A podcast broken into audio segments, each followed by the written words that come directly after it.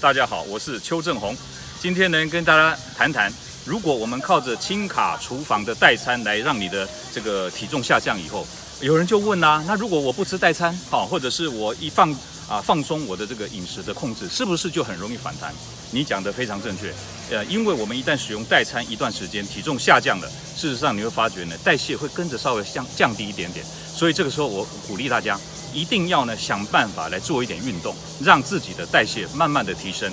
举例来说，像自行车就是一个最好的运动，健寓寓健康于快乐当中。为什么呢？因为自行车其实就是一个相当好的燃脂的有氧运动啊。根据统计，六十公斤的男性呢，如果他以八点八公里的速度来骑自行车，一个小时可以燃烧多少热量呢？两百二十八大卡的热量。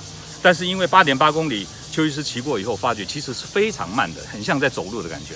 所以基本上，我们如果平均有二十公里的速度的话，大概呢可以燃烧掉大概三百卡的热量，一呃一个小时的时间，那就相当于一一呃一碗啊尖头的米饭这么多的热量。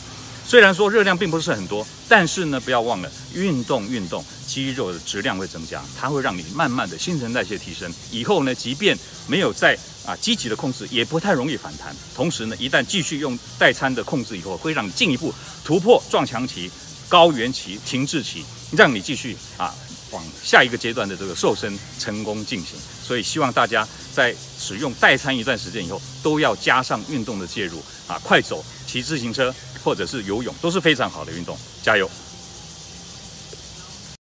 各位朋友，如果你喜欢我们今天所讲的，请在下面按个赞。如果你对我们的内容感到兴趣，想要获得最新的讯息，请按订阅。下回见。